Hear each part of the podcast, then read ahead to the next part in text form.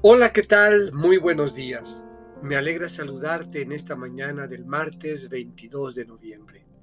Te invito a que escuchemos un breve texto del profeta Jeremías en el capítulo 15, el versículo 16.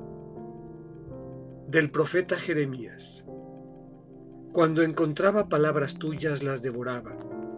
Tus palabras eran mi gozo y la alegría de mi corazón, porque tu nombre fue pronunciado sobre mí Señor Dios de los ejércitos. Esta es palabra de Dios. Meditemos. Mi gozo y mi alegría.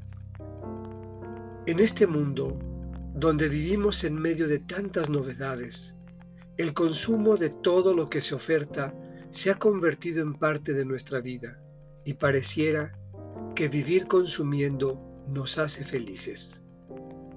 ¿En qué medida nos damos un espacio para consumir las palabras del Señor? Ellas dan gozo y alegría al corazón.